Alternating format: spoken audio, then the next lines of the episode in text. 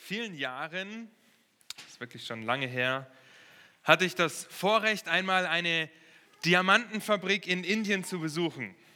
Das war in Bombay oder Mumbai, je nachdem, welche Aussprache man benutzt. Und die Fabrik war riesig. Okay? Es war ein Riesenkomplex, umgeben von vier bis fünf Meter hohen Mauern, bewacht durch bewaffnete und entsicherte Waffen von Security-Leuten, die in ihren Wachtürmen standen und auf dem ganzen Gelände rumgelaufen sind. Und um in diese Fabrik zu kommen, musste man durch mindestens drei Sicherheitsschleusen. Man wurde dreimal kontrolliert, wenn man reinging, genau unter die Lupe genommen. Und in der Fabrik konnte man dann sehen, wie aus diesem rohen Diamanten, ich weiß nicht, ob ihr schon mal einen rohen Diamanten gesehen habt, das ist einfach ein schwarzer Stein, ein wunderbar glänzender Diamant mit unermesslichem Wert wird. Das beinhaltete Schleifen, den Stein anschauen, den Stein schleifen, anschauen, schleifen, anschauen und irgendwann dann polieren. Und die Mitarbeiter in dieser Fabrik gehören zu den Besten ihres Fachs und erkennen einen rohen Diamanten besser, wie er einmal fertig aussehen wird, als eine Maschine. Sie erkennen quasi, welcher Schliff für diesen Stein am besten ist, dass der Diamant nachher perfekt ist. Nun, nachdem der Diamant fertig ist, geht er in die Schmuckschmiede, Schmuckschmiede, natürlich auch im selben Haus. Extrem bewacht werden die Diamanten von einem Ort zum anderen transportiert. Und dann der Schmied, der sie in Ketten, in Ringe, Ohrringe, in Uhren und so weiter einsetzt. Bewacht werden sie deshalb, weil ein zweikarätiger Diamant, der hochfein weiß ist, ich habe das extra nachgeschaut, lediglich um die 89.000 Euro wert ist. Ein zweikarätiger Diamant ist ein Diamant mit einem Durchmesser von 8 mm. Also wie ein dicker Buntstift. Wenn ihr Kinder einen dicken Buntstift habt, dann könnt ihr euch den mal anschauen im Durchmesser. Das ist ungefähr ein zweikarätiger Diamant, der für schlappe 89.000 Euro über den Tisch geht. Ein immenser Wert.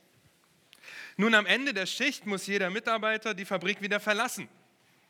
Und wenn er das tun will, muss er wieder durch mindestens drei Sicherheitskontrollen.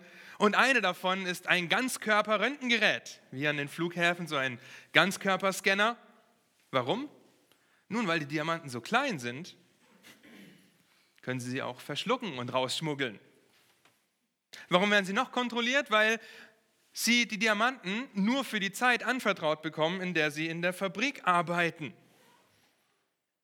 Dort haben sie die bestmögliche Zeit, diese Diamanten zu bearbeiten, den Wert zu steigern, aber mit nach Hause nehmen? Keine Chance. Wird jemand mit einem Diamanten erwischt, wird er sofort festgenommen, eingesperrt und gekündigt, bis die Polizei kommt und dann kommt er ins vors Gericht und wird richtig eingesperrt. Wenn er versucht, über eine Mauer zu klettern und zu fliehen, kann es sein, dass er erschossen wird. Nun, und wenn du deinen Job und deine Freiheit also lieb hast in dieser Diamantenfabrik und dort arbeitest, und ein guter Arbeiter warst, dann hast du nicht versucht, Diamanten mit nach Hause zu nehmen.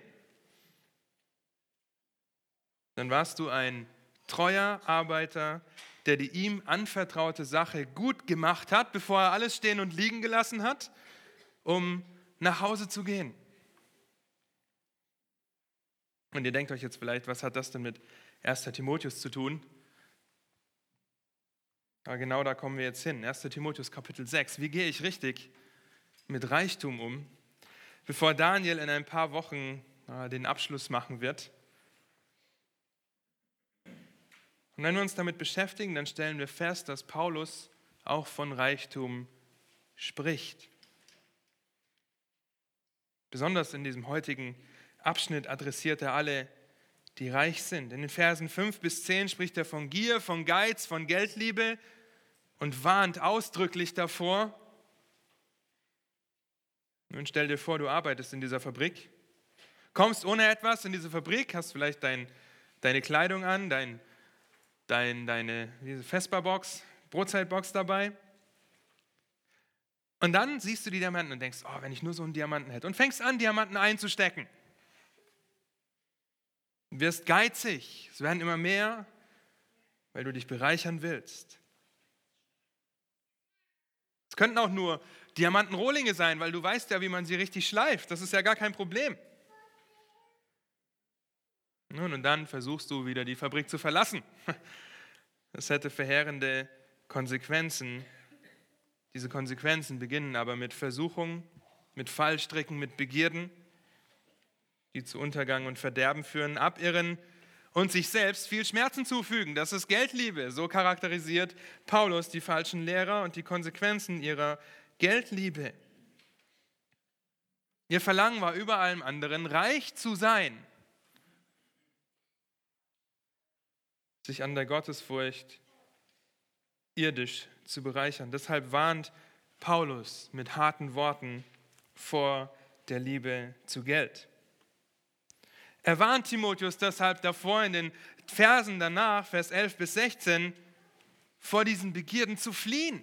Fliehe diese Dinge, Timotheus, den heiligen Tugenden nachzueifern, den guten Kampf zu kämpfen, das ewige Leben zu ergreifen, die Anforderungen Gottes zu bewahren und seinen Antrieb aus Gott zu beziehen und nicht aus der Liebe zum Reichtum. Daniel hat uns diese sechs Entschlüsse letzte Woche wunderbar aufgezeigt und es macht absolut Sinn, dass Paulus Timotheus direkt nach der harten Kritik ermutigt und in die Hand gibt in Versen 11 bis 16, wonach er streben soll, welche Entschlüsse er fassen soll. Aber jetzt scheint Paulus den Kreis zu schließen. Er kommt zurück zum Reichtum und stellt sicher, dass es nicht falsch ist, reich zu sein. Er stellt sozusagen die Balance wieder her zwischen diesen beiden Abschnitten. Denn Ephesus war eine wichtige Stadt. Vielleicht erinnert euch an die Einleitung vor einigen Monaten. Es war ein Handelszentrum, hatte einen Hafen, hatte einige Tempel. Und so kann man mit Sicherheit sagen, dass auch reiche Leute zur Gemeinde in Ephesus gehörten. Und würde Paulus diese Verse jetzt nicht hinten dranhängen an die Geldgier, dann könnte man schnell diesen Geschwistern die Liebe zum Geld unterstellen. Das heißt, er wendet sich von den falschen Lehrern ab, wendet sich den Reichen zu, um sie zu warnen und um ihnen Anweisungen zu geben, wie sie richtig mit ihrem Reichtum umgehen sollen. Dann lasst uns die Verse 17 bis 19 einmal gemeinsam lesen. Den Reichen der jetzigen Weltzeitgebiete nicht hochmütig zu sein, auch nicht ihre Hoffnung auf die Unbeständigkeit des Reichtums zu setzen, sondern auf den lebendigen Gott, der uns alles reichlich zum Genuss darreicht. Sie sollen Gutes tun, reich werden an guten Werken, freigebig sein, bereit mit anderen zu teilen, damit sie das ewige Leben ergreifen und so für sich selbst eine gute Grundlage für die Zukunft sammeln. Und in diesen Versen finden wir eine theoretische Anweisung. In Vers 17 finden wir praktische Ausführungen in Vers 18 und die zukünftigen Auswirkungen in Vers 19 und zu guter Letzt werden wir uns die gegenwärtigen Anwendungen vor Augen führen. Um den Kreis am Ende zum Schlie zu schließen und euch nicht das Gefühl zu geben, das geht mich aber gar nichts an, müssen wir uns aber mit der Frage auseinandersetzen, was ist Reichtum überhaupt? Was ist Reichtum überhaupt? Laut Wikipedia bezeichnet Reichtum den Überfluss an geistigen oder gegenständlichen Werten. Was man unter Reichtum versteht, hängt von subjektiven und zum Teil höchst emotionalen bzw. normativen Wertvorstellungen ab. Ihr könnt mir folgen, oder? Bestimmt. In den modernen, eurozentrischen geprägten Industriestaaten dazu zählen wir, wird Reichtum häufig ausschließlich quantitativ auf Wohlstand und Lebensstandard bezogen. Quantitativ heißt die Menge. Reichtum bezeichnet im kurzen, groben zusammengefasst einfach Überfluss. Nun, um das Ganze in eine richtige Perspektive zu rücken, können wir Vers 8 lesen in 1 Timotheus 6. Da schreibt Paulus über Genügsamkeit, was uns eigentlich ausreichen kann und sollte. Wenn wir aber Nahrung und Kleidung haben, so soll uns das genügen. Und wenn du dir deinen Kleiderschrank zu Hause anschaust, vielleicht vor Augen hältst, den Kühlschrank öffnest, dann werden wir sehr schnell feststellen, wie viel Überfluss wir eigentlich haben. Vielleicht ist dein Kleiderschrank so voll, dass du Monate ohne Wäschewaschen auskommen könntest, ohne dabei zu stinken. Oder dein Kühlschrank ist so überfüllt, dass du beim Küchengroßpuss feststellst, dass der Joghurt schon seit sechs Monaten abgelaufen ist und dir die Lasagne von letztem Jahr ins Gesicht springt. Völlig vergessen, weil die Sachen im Kühlschrank plötzlich verschwinden, weil er immer voll ist. Überfluss. Ihr Lieben, wenn du weißt, was du übermorgen essen wirst, dann bist du reich.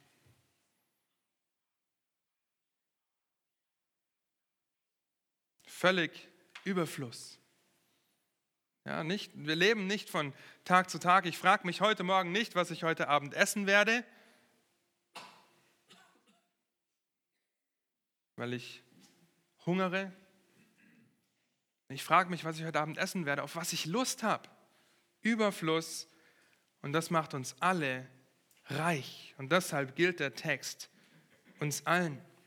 Wir leben in einem Staat, der Sozialleistungen gibt, der uns Überfluss ermöglicht. Dafür können wir dankbar sein. Und deshalb ist der Text so wichtig und angebracht, egal ob du staatliche Unterstützung bekommst oder Abteilungsleiter bist.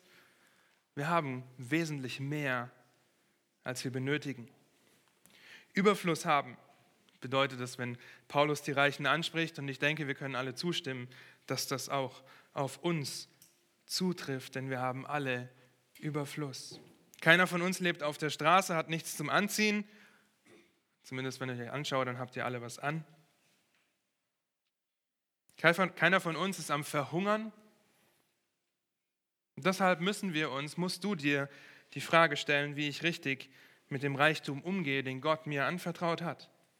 Wir sind nackt in die Welt gekommen, nackt werden, die Welt, werden wir die Welt verlassen. Wieder ein paar Verse vorher. Wie die, wie die Arbeiter in der Diamantenfabrik. Einer arbeitet vielleicht mit den rohen Diamanten, der andere mit den fertig geschliffenen. Aber es ist nur ein anvertrautes Gut, das diese Menschen händeln. Ein anvertrautes Gut, das niemals ihnen gehört. Genauso ist Reichtum und eigentlich alles, was wir haben, ein anvertrautes Gut, das nicht uns selbst gehört. Wir sollen Verwalter sein und deshalb müssen wir lernen, richtig mit Reichtum umzugehen. Also zunächst sehen wir die theoretische Anweisung, die Paulus gibt, eine Warnung oder Warnungen bzw. Mahnungen an die Reichen der jetzigen Weltzeit. Und dass Paulus diese Worte jetzige Weltzeit hinzufügt, stellt klar, dass es jetzt um irdischen Reichtum geht. Denn der geistliche Reichtum ist unermesslich groß und für jeden derselbe. Wir sind freigekauft von der Macht der Sünde, weil Christus für uns am Kreuz mit seinem kostbaren Blut bezahlt hat. Egal ob Millionär oder nicht. Der geistliche Reichtum ist derselbe und deshalb macht Paulus hier deutlich, dass es um irdischen Reichtum, um Besitz, um Überfluss geht. Niemand von uns muss sich sorgen, was er morgen essen wird, weil er es sich nicht leisten kann. Niemand von uns muss Angst haben, dass er morgen nackt auf der Straße steht, weil er nichts mehr zum Anziehen hat.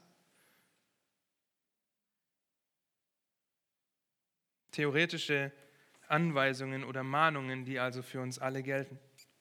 Die Epheser werden aufgefordert, zunächst nicht hochmütig zu sein. es ist so einfach, sich auf seinem Besitz was einzubilden. Ich habe eine Gehaltserhöhung bekommen, weil ich so gut bin. Ich habe so viel geleistet und konnte mir ein Haus bauen, Ich bin besser als der, der vom Staat abhängig ist, weil ich dem Staat nicht auf der Tasche liege. Ihr Lieben, das ist Hochmut. Das ist ein falsches Denken von sich selbst. Zu denken, ich habe etwas erreicht und stehe jetzt über den anderen, ist Hochmut. Am besten gebe ich mich nur noch mit Leuten aus meinem sozialen Stand ab. Vielleicht seht ihr die Warnung hier, nicht hochmütig zu sein, weil wir uns so schnell auf unserem Besitz was einbilden können. Dazu müssen wir nicht mal nach Hollywood gucken und sehen, wie sich die ganzen Stars nur unter sich ihres seinesgleichen versammeln und vom Rest der Welt abschotten, ihren Reichtum zur Schau stellen und ausgeben und angeben, hochmütig sind, mehr von sich denken, als sich zu denken gehört, ist Hochmut. Der Mitarbeiter in der Diamantenfabrik, der das fertige Schmuckstück in seine Verpackung steckt, ist genauso ein Angestellter wie der Pförtner, der die Leute reinlässt.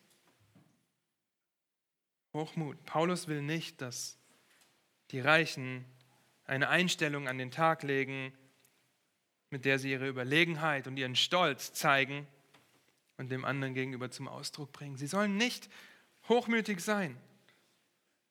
Der nächste Aspekt der theoretischen Anweisungen und Warnung ist die Hoffnung, nicht auf den Reichtum zu setzen.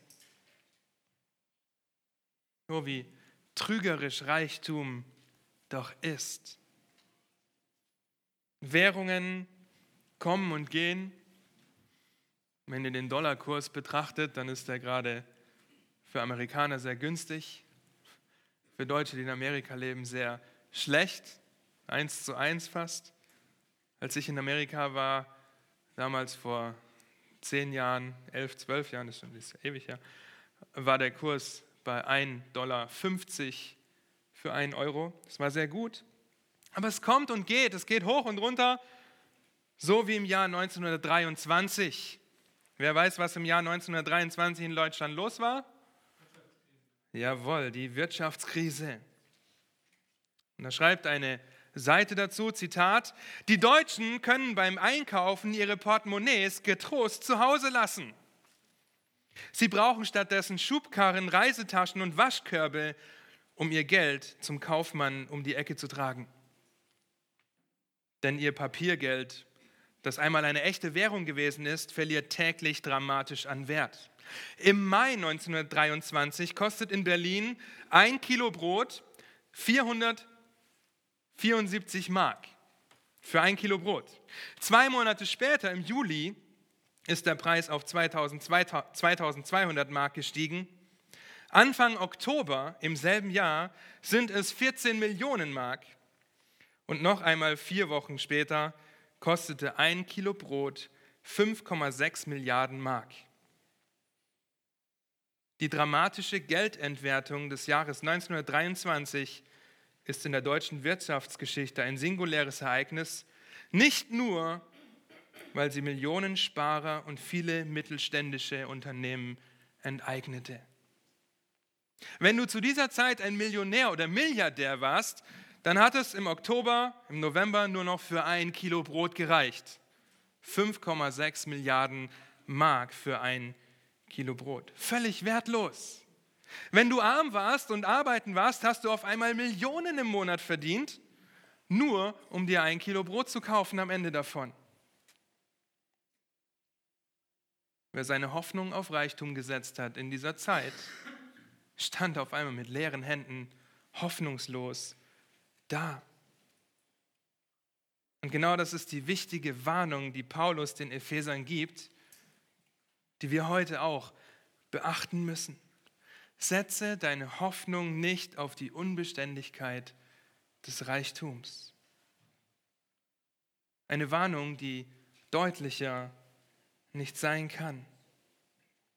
Denn seine Hoffnung auf etwas anderes als Gott zu setzen, ist immer hoffnungslos, immer unbeständig. Und seine Hoffnung vor allem auf Reichtum zu setzen, bringt viele Gefahren, die Paulus schon vorher deutlich gemacht hat. In Lukas 12 findet ihr die Geschichte von dem reichen Kornbauern. Ihr erinnert euch vielleicht. Lukas 12, das Feld eines reichen Mannes, ab Vers 16, hatte viel Frucht getragen. Und er überlegte bei sich selbst und sprach, was soll ich tun, da ich keinen Platz habe, wo ich meine Früchte aufspeichern kann?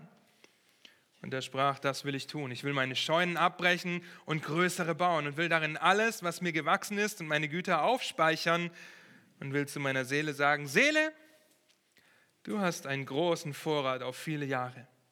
Habe nun Ruhe, iss, trink und sei guten Mutes. Aber Gott sprach zu ihm, du Narr, in dieser Nacht wird man deine Seele von dir fordern. Und wem wird gehören, was du bereitet hast? Hoffnung auf irdischen Reichtum ist Narrheit, idiotisch, Torheit, Unbeständigkeit, die keinen ewigen Wert hat. In Lukas 12 vor dem Gleichnis und nach dem Gleichnis, die beiden Verse machen die Absicht deutlich. Vers 15, direkt vor dem Gleichnis, habt Acht, sagt Jesus, und hütet euch vor der Habsucht denn niemandes Leben hängt von dem Überfluss ab, den er an Gütern hat. Du hast verstanden, du kannst noch so viel haben. Dein Leben hängt nicht davon ab. Und dann Vers 21, direkt nach dem Gleichnis, als er sagt, du na, heute Nacht wirst du sterben. So geht es dem, der für sich selbst Schätze sammelt und nicht reich ist für Gott. Setze deine Hoffnung nicht auf irdischen, unbeständigen Reichtum. Es wird dein Fall sein, wenn du das tust. Und immer wieder macht Paulus deutlich, worauf wir unsere Hoffnung setzen sollen. Das Austauschprinzip kommt auch hier wieder. Nicht ihre Hoffnung auf die Unbeständigkeit des Reichtums setzen, sondern auf Gott. Der dritte Aspekt dieser theoretischen Anweisung. Setze deine Hoffnung auf Gott. Christus spricht davon, wenn es um deinen Dienst geht. Du kannst nicht Gott und wem gleichzeitig dienen? Dem Geld, dem Mammon, dem Besitz, dem Materialismus. Es geht nicht. Dieser bekannte Abschnitt aus Matthäus, in dem Jesus davon spricht, Schätze im Himmel zu sammeln.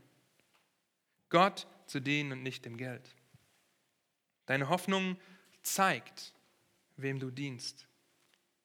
Das, worauf du deine Hoffnung setzt, zeigt, wem du dienst. Und Paulus fordert die Reichen in Ephesus dazu auf, auf Gott zu hoffen und macht ihnen sofort deutlich, warum.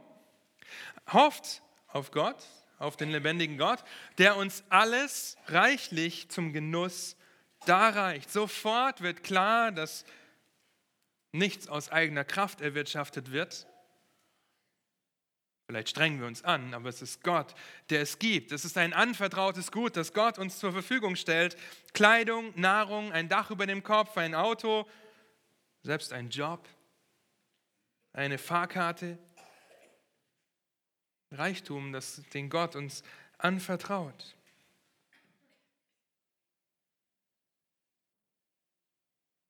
Und allein Kleidung und Nahrung sind schon mehr, als wir verdient haben aber damit nicht genug. Gott gibt mir noch mehr. Wir haben volle Kleider und Kühlschränke, alle möglichen Farben und Geschmacksrichtungen, die wir genießen können. Seht ihr das? Zum Genuss dient uns das. Überlegt mal, Gott hätte uns in eine eintönig graue Welt stecken können. Und wir hätten ihm dort genauso gut die Ehre geben können, in der es nur Brokkoli gibt und wir nur in Kartoffelsäcken rumlaufen. Zu trinken gibt es nur Salzwasser und ein Dach über dem Kopf, das kann vielleicht ein Baum sein. Selbst dort könnten wir Gott die Ehre geben. Egal welche Umstände, sagt Paulus. Ich kann Gott immer die Ehre geben und ihm dankbar sein. Aber das ist so schwer vorzustellen, weil Gott uns in seiner Kreativität und in seiner Liebe so viel Reichtum, so viel Vielfältigkeit gibt, damit wir sie genießen. Er gibt uns das zum Genuss, damit wir lernen, richtig damit umzugehen, aber auch so dankbar dafür zu sein und uns darüber zu freuen. Es ist Gott, der uns das gibt und der auch die Mittel dazu zur Verfügung stellt.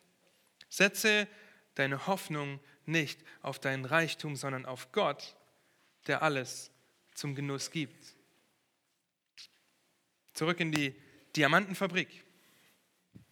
Der Arbeiter, der die Diamanten das erste Mal in der Hand hält, diesen rohen Stein, kann diesen Stein genießen. Er kann sich danach darüber freuen und ihn betrachten. Er schaut sich den Stein ganz genau an mit einer Lupe im Auge und überlegt, welcher Schliff der beste wäre, sodass der Stein am besten zur Geltung kommt und am wenigsten Verschleiß, Abfall beim Schleifen entsteht. Er freut sich an dem Stein, er genießt das, den besten Schliff rauszuhaben. Er freut sich genauso über den Stein wie derjenige, der den polierten und fertigen Stein mit seinen Frottehandschuhen in einen Platinring setzt und von der Schönheit des Glanzes begeistert ist. Und trotzdem wurde der Diamant nur für eine Zeit lang anvertraut. Und das ist der Punkt, den ich immer wieder machen möchte. Reichtum, den wir haben, ob wir viel haben oder wenig, wir haben alle, wir sind alle reich, ist ein anvertrautes Gut, das Gott uns zum Genuss gibt. Und wir sollen richtig damit umgehen, nicht darauf hoffen, sondern auf Gott. Sei nicht hochmütig. Setze deine Hoffnung nicht auf den unbeständigen Reichtum, sondern auf Gott, der uns alles zum Genuss gibt. Bitte versteht, dass Paulus hier in keinster Weise den Reichtum verurteilt. Nirgendwo in der Schrift werdet ihr finden, dass reich zu sein mit Sünde gleichzusetzen ist. Sonst wäre Abraham kein reicher Mann gewesen oder er hätte alles verkauft. Hiob, der ein sehr wohlhabender Mann war vor seiner Prüfung, und er ist ein so wunderbares Beispiel, seine Hoffnung nicht auf den Reichtum zu setzen. Er war ein reicher Mann, dann kommt die Prüfung, er hatte gar nichts und danach vertraut Gott ihm noch viel mehr an. Oder im Neuen Testament findet ihr Lydia, die eine wohlhabende Tuchhändlerin war. Aber nirgendwo in der Schrift wird Reichtum verurteilt. Und das macht Paulus auch hier. Vielmehr zeigt er auf, wie wir richtig mit Reichtum umgehen sollten. Was verurteilt wird, ist die Habsucht, die Geldgier aufs Schärfste, aber nicht der Reichtum an sich. Neben diesen drei theoretischen Anweisungen, die wir gerade gesehen haben, kommt er in Vers 18 zu zwei praktischen Ausführungen in denen er den Ephesern eine Möglichkeit aufzeigt, die sie mit ihrem Reichtum haben. Reichtum hat nicht nur zum Genuss, dient uns das nicht nur, sondern er gibt uns auch Möglichkeiten, ihn einzusetzen. Vers 18, sie sollen Gutes tun, reich werden an guten Werken, freigebig sein, bereit, mit anderen zu teilen. Diese praktische Ausführung, gleichzeitig Anwendung, die Hoffnung nicht auf den Reichtum, zu setzen oder hochmütig zu werden. Und dieser Vers ist die natürliche Reaktion auf das Verständnis, dass alles von Gott kommt, in den man seine Hoffnung setzt. Das ist die natürliche Reaktion. Wenn ich meine Hoffnung auf Reichtum setze, werde ich geizig, werde ich nicht freigebig sein. Wenn ich meine Hoffnung auf Gott setze, der mir alles anvertraut, dann werde ich auch Gutes tun, reich werden an guten Werken, freigebig bereit, mit anderen zu teilen. Im Endeffekt sind es zwei praktische Ausführungen.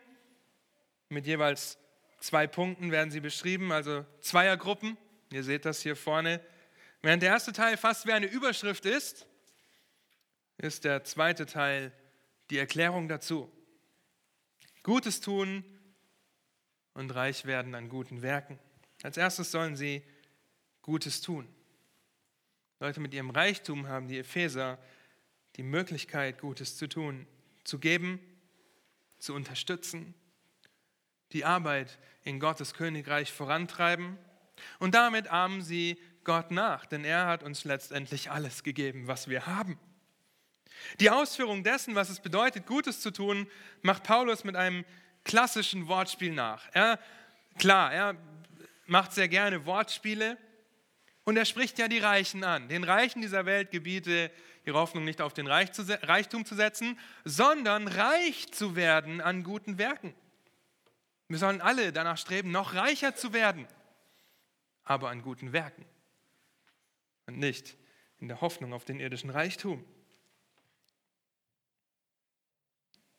Zeigt Ihnen jetzt, was Reichtum ist. hat das schon vorher in Vers 6 deutlich gemacht, dass wahre Bereicherung in der Gottesfurcht liegt. Wahrer Reichtum hier besteht im Tun guter Werke. Und gute Werke finden wir im gesamten ersten Timotheusbrief wieder. Immer wieder. Für, wofür sollen Frauen in der Gemeinde bekannt sein? 2 Vers 10, für ihre guten Werke und nicht für ihre glitzernde Haarpracht. Was für ein Zeugnis sollten die Witwen haben, um in die Liste mit aufgenommen zu haben? Ein Zeugnis guter Werke. Kapitel 5, Vers 10. Und in Kapitel 5, Vers 24 und 25 macht Paulus Timotheus deutlich, dass die Sünden Folgen haben, aber auch die guten Werke allen offenbar sind oder offenbar werden. Gute Werke sammeln. Gute Werke tun zur Ehre Gottes. Und gute Werke, die reichen, wenn sie geben, dann sammeln sie sich Schätze im Himmel. Mit guten Werken füllen die Reichen ihren Kontostand auf dem Konto auf, das niemals vergeht. Sie sollen reich werden an guten Werken. Und ihr Lieben, die Gemeinde in der heutigen Zeit ist die reichste Gemeinde, die jemals existiert hat. So viel Reichtum, so viel Überfluss, der da ist. Und trotzdem setzen viele Christen ihre Hoffnung auf irdischen Reichtum, sind geizig und geben nicht, unterstützen das Werk Gottes nicht finanziell. Viel lieber sammeln sie sich einen Puffer und sammeln sich noch mehr auf ihr Konto und wägen sich in Sicherheit, in einer unbeständigen Sicherheit. Es ist wie mit der Titanic aus dem Hafen zu laufen. Das unsinkbare Schiff und die lieben Leute haben ihren gesamten Besitz mit auf dieses Schiff genommen, weil sie gedacht haben, da ist dieser Besitz in Sicherheit. Falsche Sicherheit, wie wir heute sehr gut wissen. Schaut Matthäus 6, Vers 19. Da heißt es, ich habe den Vers schon angesprochen, ihr sollt euch nicht Schätze sammeln auf Erden wo die Motten oder der Rost sie fressen und wo die Diebe nachgraben und stehlen, sammelt euch viel mehr Schätze im Himmel, wo weder die Motten noch der Rost sie fressen und wo die Diebe nicht nachgraben und stehlen. Denn wo euer Schatz ist, da wird auch euer Herz sein. Welches Konto füllst du an? Werke, die deinen irdischen Kontostand füllen oder gute Werke, indem du gibst indem du das Werk Gottes vorantreibst, die deinen himmlischen Kontostand füllen? Hast du ein Zeugnis guter Werke in deinem Geben? Wenn ich dich heute nach deinem Kontoauszug fragen würde, was würde ich neben den Fixkosten, den Ausgaben, die du jeden Monat definitiv hast, finden? Würde ich die Gemeinde dort finden oder einen größeren Betrag, der im Verhältnis gesehen zu dem, was du hast, den du der Gemeinde gibst? Oder finde ich Amazon über Amazon Abbuchung, Zalando über Zalando oder wo auch immer ihr bestellt. Und dann fällt dir am Ende des Monats ein, oh, ich muss ja der Gemeinde noch was geben. Ah, ich habe aber nur noch 5 Euro. Naja, die braucht die Gemeinde ja auch nicht und kauf mir einen Döner.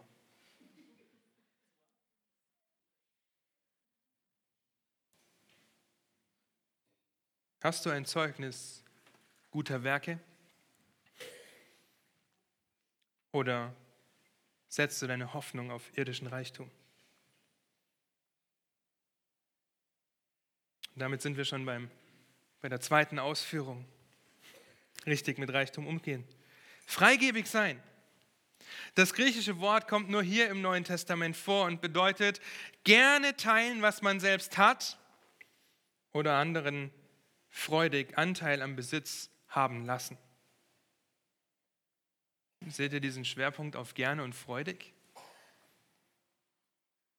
Und zum Geben kann es bedeuten, deine Wohnung zu öffnen in der Gastfreundschaft. Dann stellst du deinen Besitz zur Verfügung. Zu geben, wir wissen das auch, im Neuen Testament, zu neutestamentlichen Zeiten haben sich die Leute in den Häusern getroffen. Und es war sehr gut, dass es reiche, wohlbetuchte Leute gab, die große Häuser hatten, denn die Gemeinde ist gewachsen. So ähnlich wie unsere Hauskreise heute, die nicht mehr in diese kleinen Wohnungen passen. Es ist gut, dort auch freigebig zu sein, um Gemeinschaft zu ermöglichen, Besitz zur Verfügung stellen, freudig und gerne, aber natürlich auch eure Finanzen, die euch zur Verfügung stehen. Die Idee hier ist, dass die Reichen tatsächlich das teilen, was sie haben, freiwillig und fröhlich. Und das von ganzem Herzen und mit ihrer ganzen Person. Und zwar mit anderen zu teilen. Anderen zu geben, die in Not sind. Der Gemeinde Gottes zu geben. Wir sammeln hier jeden Sonntag die Kollekte ein. Bist du freigebig darin? Dasselbe Konzept wie vorher. Ich frage dich nach deinem Kontostand, nach deinem Kontoauszug. Und wenn du mir das zeigst, dann kann ich dir zeigen, wo dein Herz hängt. Denn wo dein Schatz ist, da wird auch dein Herz sein. Die theoretische Anweisung haben wir gesehen, die praktische Ausführung. Und zu guter Letzt macht Paulus in diesen Versen die zukünftige Auswirkung deutlich. Setze deine Hoffnung auf Gott, der alles zum Genuss darreicht. Werde reich an guten Werken. Fülle deinen himmlischen Kontostand durch Freigebigkeit und Teilen dessen, was Gott dir jetzt anvertraut hat. Und Vers 19 macht das noch einmal deutlich. Fängt mit einem damit an. Ja, wozu das Ganze? Damit sie das ewige Leben ergreifen und so für sich selbst eine gute Grundlage für die Zukunft sammeln. Ihr habt bestimmt alle schon mal davon geträumt, eine echte Schatzkarte zu finden. Oder nicht? Zumindest als Kind hat man davon geträumt. Vielleicht hat man sich selber eine Schatzkarte schon gebastelt. Ich weiß, wir haben Stunden damit verbracht, eine detaillierte Schatzkarte zu basteln. Das Papier dann so lange geknüllt, bis es zerfleddert und alt aussah, die, die Ränder vielleicht noch mit Feuer angesenkt. Das war unsere Schatzkarte. Eine Schatzkarte zu unendlichem Reichtum irgendwelcher Piraten, die kurz vor ihrem Tod noch alles, was sie hatten, auf einer einsamen Insel verbuddelt haben. Jeder von uns, mindestens als Kind, wollte schon einen Schatz finden und eine Schatzkarte dafür haben. Aber versteht ihr, dass Paulus uns hier eine Schatzkarte gibt? Die wunderbarste, die wertvollste Schatzkarte, wie wir ewigen, unendlichen Reichtum finden können, der niemals verloren geht. Das gibt Paulus uns hier an die Hand mit diesen Versen, wo weder Rost noch Motten sie zerfressen. Das ist die zukünftige Auswirkung Und ihr Lieben, was Paulus hier zu den Reichen sagt, das ewige Leben zu ergreifen, das sagt Paulus direkt in Vers 11 schon zu Timotheus höchstpersönlich. In Philippa 3 sagt er das zu sich selbst und auch den Geschwistern in Korinth hält er das vor Augen, das ewige Leben zu ergreifen. Vers 11 an Timotheus in Kapitel 6. Du aber, o oh Mensch Gottes, das ist Timotheus in diesem Fall, fliehe diese Dinge Jage aber nach Gerechtigkeit, Gottesfurcht, Glaube, Liebe, Geduld, Sanftmut, kämpfe den guten Kampf des Glaubens, ergreife das ewige Leben soweit. Auch die Reichen werden dazu aufgefordert, das ewige Leben zu ergreifen. Das ist die zukünftige Auswirkung ihrer Freigebigkeit und ihres Reichtums an guten Werken. Denn die Werke demonstrieren die Realität deines Glaubens und deiner Errettung und sie sind ein Bestandteil deines ewigen Lebens. Ihr könnt euch dazu auch Titas Predigten anhören. Glaube ohne Werke ist tot. Schaut nochmal in Matthäus 6, Vers 24. Niemand kann zwei Herren dienen, denn entweder wird er den einen hassen und den anderen lieben, oder wird dem einen anhängen und den anderen verachten. Ihr könnt nicht Gott dienen und dem Mammon. Wenn du deine Hoffnung auf irdischen Reichtum setzt, nicht freigebig bist und nicht teilst, dann bitte ich dich, prüfe dich selbst, ob du überhaupt errettet bist. Denn wenn es hier heißt, du kannst nicht Gott dienen und dem Geld, dann ist es ein Entweder-Oder. Gehöre bitte nicht zu denen, die jeden Sonntag, jeden Mittwoch, jeden Freitag Gemeinschaft in Gemeindeveranstaltungen haben und dann eines Tages vor Gott stehen und hören müssen, ich habe euch nie gekannt. weicht von mir, ihr Gesetzlosen. Deine Werke demonstrieren deinen Glauben. Wie du mit dem dir anvertrauten Reichtum umgehst, wird eine zukünftige Auswirkung haben, in jedem Fall. Ewiges Leben oder ewiges Leiden, denn gute Werke haben ein unerschütterliches Fundament. Und wenn du darüber anfängst, an nachzudenken, dass alles von Gott kommt deine Hoffnung in ihm ruht, dann wirst du beginnen, freigebig zu sein. Und auch dadurch zeigen, dass du ein Kind Gottes bist, das sich der zukünftigen Auswirkungen bewusst ist und das ewige Leben ergreift. Auf der anderen Seite muss ich ganz klar sagen, dass wir uns nicht durch unseren Reichtum und der ganzen Freigebigkeit einen Platz im Himmel erkaufen könnten. Denn das ewige Leben, deine Errettung, ist durch Gnade allein. Schaut euch das Zeugnis von Paulus in Kapitel 1 an. Da wird das ganz deutlich. Aber wir tun gute Werke, weil wir gerettet sind und nicht, um errettet zu werden. Die guten Werke, das Geben, sind ein Ausdruck des ewigen Lebens, das wir durch Gnade ergreifen durften das Gott uns bereitet hat. Und so basiert die zukünftige Auswirkung auf unseren derzeitigen Umgang mit dem, was Gott uns anvertraut hat. Aber die Spannung hier ist die gute Grundlage in der Zukunft. Das Vermischen, das Ergreifen des ewigen Lebens, das Glaube ohne Werke tot ist und der guten Grundlage, die die Reichen sammeln sollen. Ja, wie? Soll ich jetzt Schätze im Himmel sammeln, damit ich einen besseren Platz dort bekomme? Doch Werke Gerechtigkeit? Nein. Die Grundlage beschreibt ein Fundament. Im Neuen Testament wird dieses Wort häufiger gebraucht, wörtlich und auch bildlich. Der Mann, der sein Haus auf ein gutes Fundament baut, nämlich auf Stein. Christus, der immer wieder als Fundament bezeichnet wird, auf dem alles aufbaut. Die einzige andere Stelle in den Pastoralbriefen ist 2 Timotheus 2, Vers 19, wo Paulus dieses Fundament auf die Gläubigen bezieht, die Gott als ihre Grundlage haben, um so nicht ins Wanken durch die Irrlehre zu kommen. Was Paulus hier also nicht meint, ist Werkegerechtigkeit. Vielmehr macht er den Reichen deutlich, dass sie ihren Reichtum nicht verlieren werden, wenn sie teilen und geben. Sie sammeln sich eine Grundlage im Himmel. Und selbst wenn es im ersten Moment so aussieht, wenn du freigebig bist, als ob nur der was davon hat, dem du das gibst, kommuniziert Paulus hier den Segen, der darauf liegt, zu geben. Der Geber profitiert von seinen Gaben in einem ungeheuren Ausmaß, nämlich er sammelt sich eine gute Grundlage für die ewige Zukunft.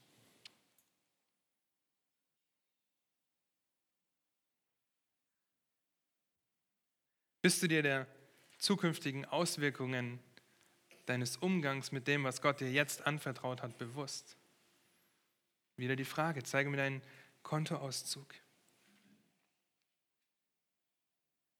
Und jetzt? Paulus gibt uns diese Schatzkarte an die Hand. Und jetzt? Hält uns vor Augen, dass wir es nur mit anvertrauten Gut zu tun haben, gibt theoretische Anweisungen, praktische Ausführungen und zukünftige Auswirkungen. Und jetzt? Nun, lasst uns noch zur gegenwärtigen Anwendung kommen, für uns heute. Wie gehe ich jetzt richtig mit Reichtum um?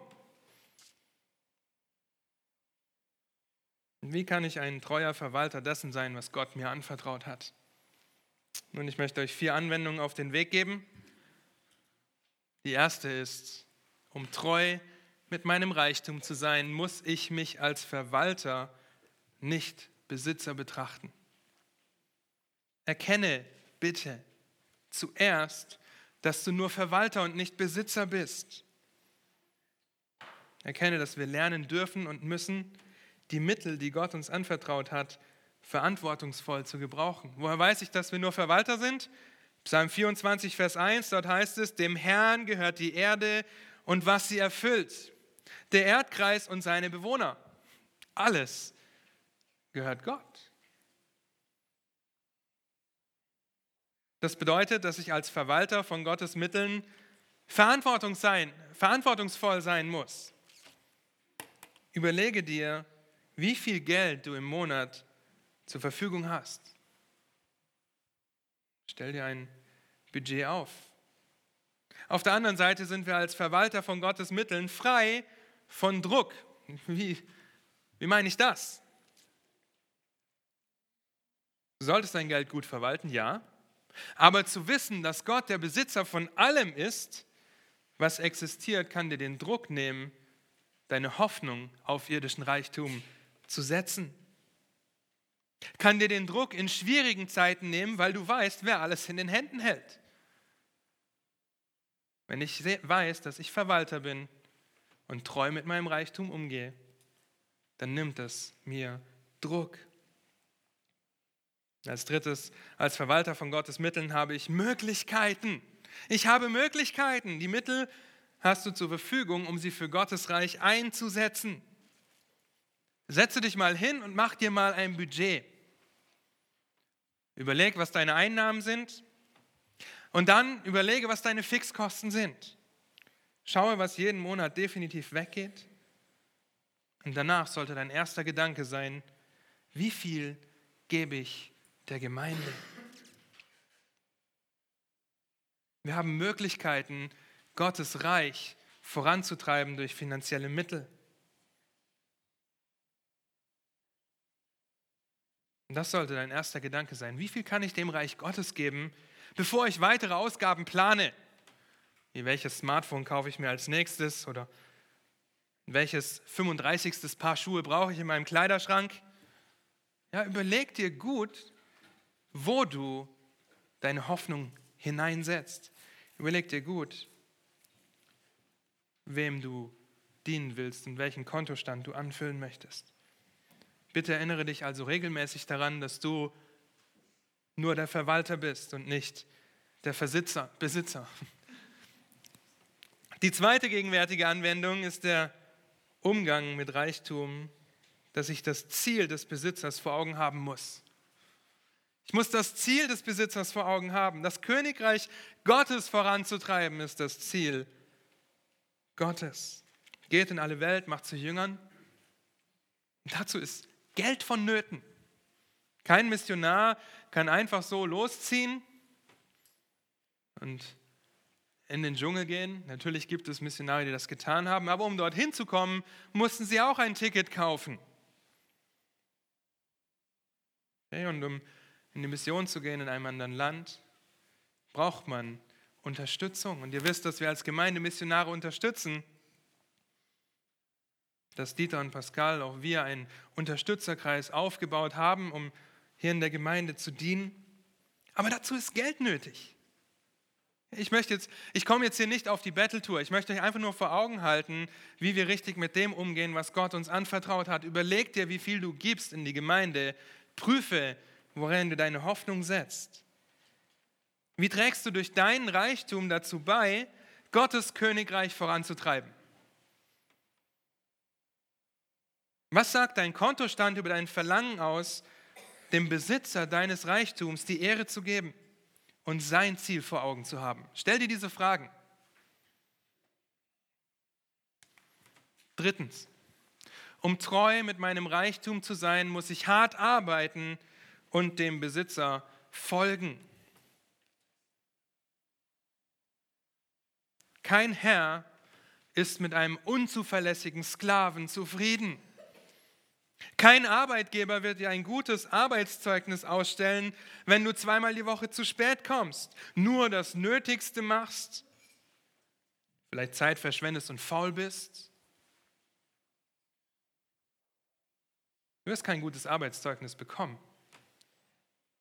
Ich muss hart arbeiten und dem Besitzer Folge leisten.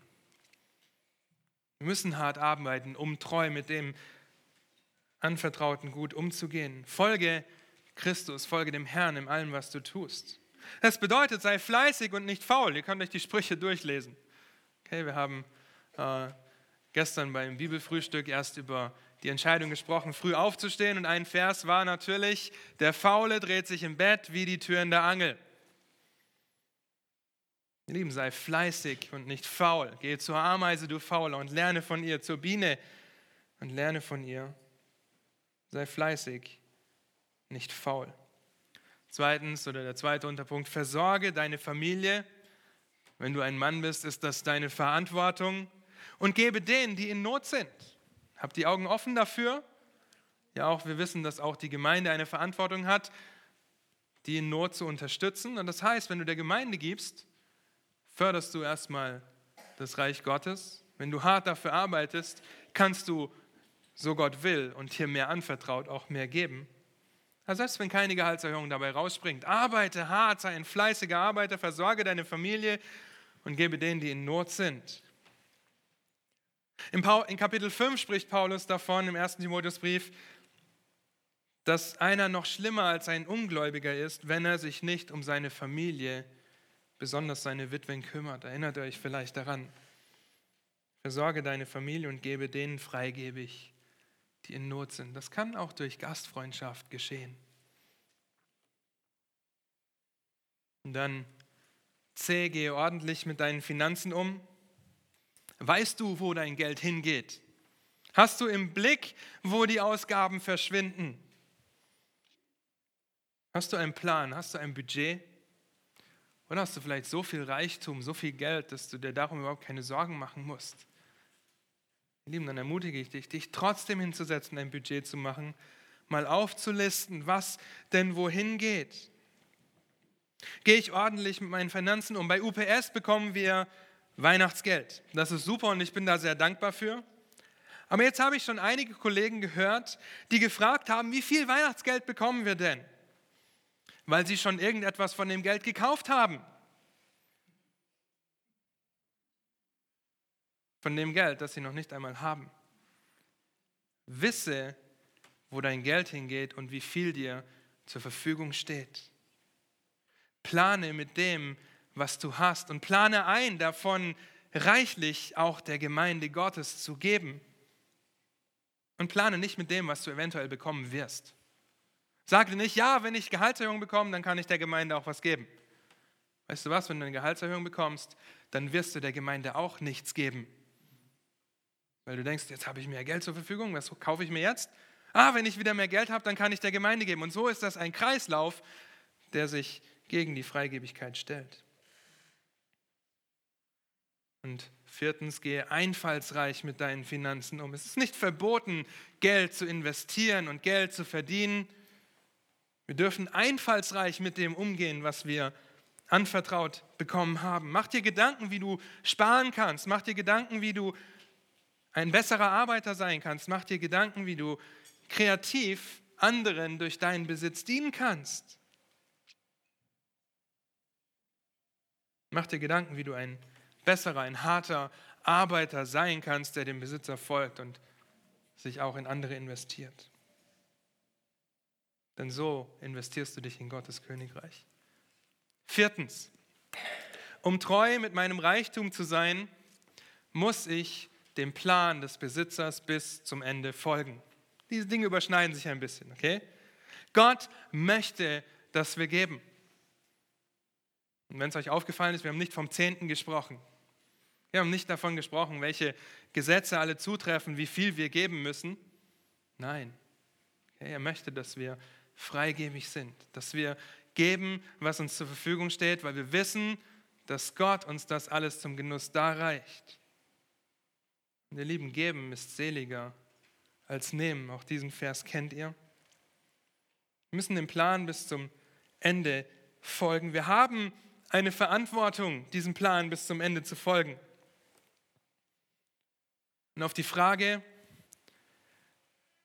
wie ein Pastor treues Geben in der Gemeinde definieren würde, antwortete der Pastor folgendermaßen, Zitat, alles, was ich möchte, ist, dass wir denselben Standard an unsere Treue in der Gemeinde stellen, wie in jedem anderen Bereich unseres Lebens auch. Wenn dein Auto nur drei von vier Malen anspringt, würdest du sagen, dass es treu ist? Wenn der Zeitungsbote die Montage und Donnerstage überspringt, nennst du ihn zuverlässig? Wenn du zwei oder dreimal im Monat nicht zur Arbeit gehst, würde dein Arbeitgeber dich treu und zuverlässig nennen? Wenn dein Kühlschrank ein oder zwei Tage in der Woche nicht funktioniert, würdest du auf ihn vertrauen? Würdest du diesen Kühlschrank zuverlässig nennen und sagen, ja, er ist ja die meiste Zeit treu? Könnt ihr auch den Gefrierschrank nehmen? Das wäre nicht so gut. Wenn deine Heizung dich morgens ab und zu mit kaltem Wasser aus der Dusche begrüßt, würdest du diese Heizung zuverlässig nennen? Und doch sind wir so schnell dabei, unser Geben in der Gemeinde auszusetzen und trotzdem zu denken, dass wir treue Geber sind. Zitat Ende. Wie zuverlässig gibst und förderst du das Reich Gottes? Ich will dich auffordern, warte nicht, bis du dich danach fühlst zu geben, bis du dich danach fühlst, freigebig zu sein, denn das wird niemals passieren. Es braucht Übung und Einsatz. Genauso wie Timotheus sich in der Gottesfurcht üben sollte, braucht es Übung und Einsatz zu geben. Und wenn du auf dieses Gefühl wartest, wird dieses Gefühl nie eintreten und du wirst nie geben. Wenn du dir sagst, ach, diesen Job noch, diese Beförderung, dann kann ich endlich geben, weil ich genug habe, wie schon gesagt, wirst du nicht geben. Hoffe auf Gott der dich freigebig und treu versorgt, dann wirst du lernen, ein treuer und freigebiger Geber zu sein. Auch hier in der Gemeinde. Du stehst vor der Entscheidung. Du stehst immer vor der Entscheidung, richtig oder falsch mit deinem Reichtum umzugehen. Und hört gut zu, es mag hart sein, Freigebigkeit zu sein, freigebig zu sein und zu teilen. Das mag sehr hart sein. Aber auf lange Sicht ist es um ein Vielfaches härter, geizig und hochmütig zu sein. Auf lange Sicht ist das so viel härter, weil es eine zukünftige Auswirkung hat, wie ich heute mit dem umgehe, was Gott mir hat, gegeben hat. Deshalb diese vier Punkte, verpflichte dich zu geben. Ich weiß, dass viele hier in der Gemeinde einen Dauerauftrag eingerichtet haben im Online-Banking.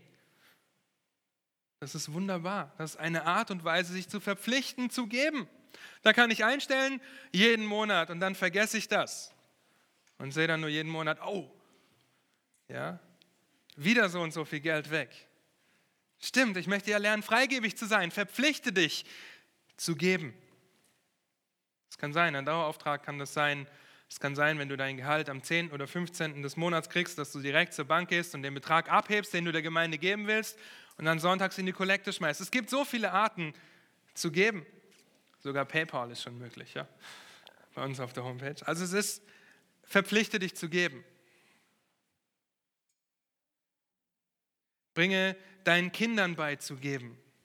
Ihr Lieben, wenn du Kinder hast, dann bring ihnen von klein auf bei zu geben. Fang früh an damit. Fang früh an, dass sie lernen, freigebig zu sein. Überprüfe deine wirklichen Bedürfnisse, steht jetzt hier nicht mit dran, aber überprüfe.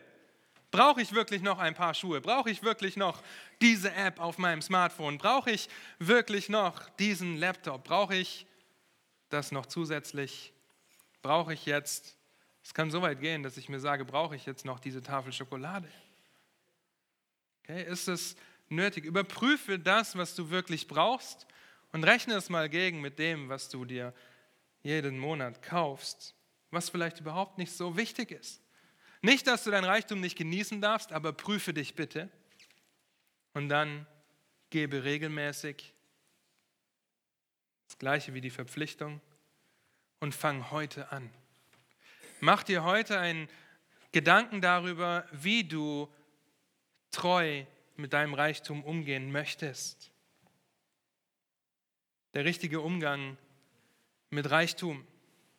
Paulus gibt uns die Schatzkarte, Gottes Wort gibt uns die Schatzkarte und zeigt uns, dass wir Verwalter des uns anvertrauten Gutes sind, wie die Arbeiter in der Diamantenfabrik. Paulus gibt uns theoretische Anweisungen, praktische Ausführungen und die zukünftigen Auswirkungen. Ihr Lieben, bitte lebe in der gegenwärtigen Anwendung, wenn es um den richtigen Umgang mit deinem Reichtum geht. Amen. Amen. Lass mich noch beten. Herr, und hab du Dank dafür, dass du ein Gott bist, der uns so viel anvertraut. Herr, der uns so reich beschenkt hat, nicht nur geistlich, was wir überhaupt nicht ermessen können, was wir niemals verstehen werden, wie überschwänglich groß deine Gnade an uns geworden ist, sondern wie du uns auch finanziell und materiell versorgst. Herr, wie wir uns gegenseitig sehen können, wie wir gepfleg, ein gepflegtes Äußeres haben können, wie wir genug Kleidung, Nahrung, wie wir genug Geld für Spielzeug und andere Dinge haben. Herr, dann wollen wir nicht vergessen. Und dann bete ich, dass wir nicht vergessen, dass das alles von dir kommt und dass wir unsere Hoffnung auf dich, den lebendigen Gott, setzen und uns alles zum Genuss da reicht. Herr, ich bete, dass du uns so viel gibst, dass wir nicht anfangen müssen zu stehlen. Herr, und ich bete, dass du uns so wenig gibst, dass wir nicht vergessen, wer du bist. Und so oft ertappen wir uns, dass wir vergessen, wer du bist, was du uns gegeben hast, weil wir so viel haben. Hilf uns, dass wir unsere Sicherheit nicht auf den irdischen Reichtum setzen, sondern auf den Reichtum, den wir bei dir haben, das ewige Leben, das wir ergreifen können und auch die Auswirkungen, die das hat auf unser Leben heute, freigebig zu sein, zu teilen, abzugeben von dem, was du uns anvertraut hast. Hab du Dank, dass du einen fröhlichen Geber lieb hast, Herr, und das Geben seliger ist als Nehmen, Herr. Amen.